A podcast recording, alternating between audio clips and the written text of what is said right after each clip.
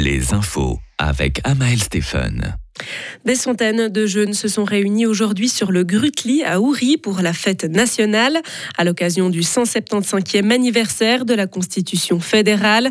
L'organisateur de la manifestation a donné la parole à la jeune génération, mais aussi à la conseillère fédérale Elisabeth Baumschneider, qui a encouragé dans son discours cette jeune génération à se mêler de la vie politique et à s'engager. Alors que nos conseillers fédéraux ont prononcé aujourd'hui des discours dans les quatre coins de la Suisse, le ministre des Affaires étrangères Ignacio Cassi fête quant à lui le 1er août en Indonésie. Le Tessinois a prononcé un discours à Jakarta où il a salué la coexistence de différentes cultures, de langues, religions ou encore croyances, une richesse que partagent la Suisse et l'Indonésie. C'est la première étape de sa tournée dans la région Asie-Pacifique où l'intérêt géopolitique est grandissant. Là-bas, les discussions seront axées sur les relations économiques. Un accident mortel hier soir à Yverdon. Une voiture a percuté une moto qui circulait en sens inverse. Suite au choc, le motocycliste de 66 ans a chuté lourdement sur la chaussée. Malgré l'intervention rapide des secours, l'homme domicilié dans la région est décédé sur place. Quant au conducteur de la voiture, il n'a pas été blessé. Une enquête a été ouverte.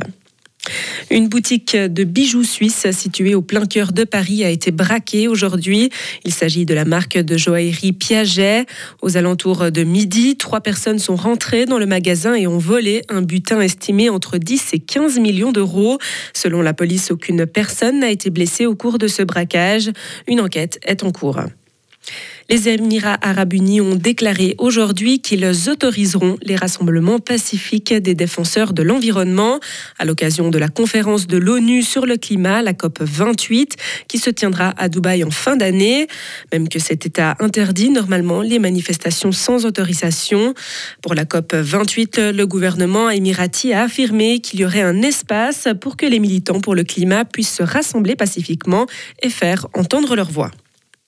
Plus de 248 000 migrants ont traversé la forêt tropicale du Darien depuis le début de l'année. Elle se situe à la frontière entre le Panama et la Colombie. C'est un chiffre record pour ces réfugiés qui se dirigent vers les États-Unis. La plupart sont vénézuéliens, équatoriens ou encore haïtiens. Pendant leur voyage, ces réfugiés rencontrent de multiples dangers et se font souvent dépouiller par des organisations criminelles. Les journées mondiales de la jeunesse débutent aujourd'hui. Des dizaines de milliers de jeunes se sont rassemblés à Lisbonne pour voir le pape François. C'est le plus grand rendez-vous catholique international. Il devrait rassembler un million de croyants. Le coup d'envoi officiel sera donné ce soir avec une messe en plein air présidée par le cardinal patriarche de Lisbonne. Et enfin, en football, l'Angleterre a validé la première place de son groupe au mondial féminin en écrasant la Chine 6 à 1 à Adélaïde en Australie, ce qui offre aux championnes d'Europe en titre un huitième de finale à leur portée contre le Nigeria. Au même moment, le Danemark a battu Haïti 2 à 0 à Perse.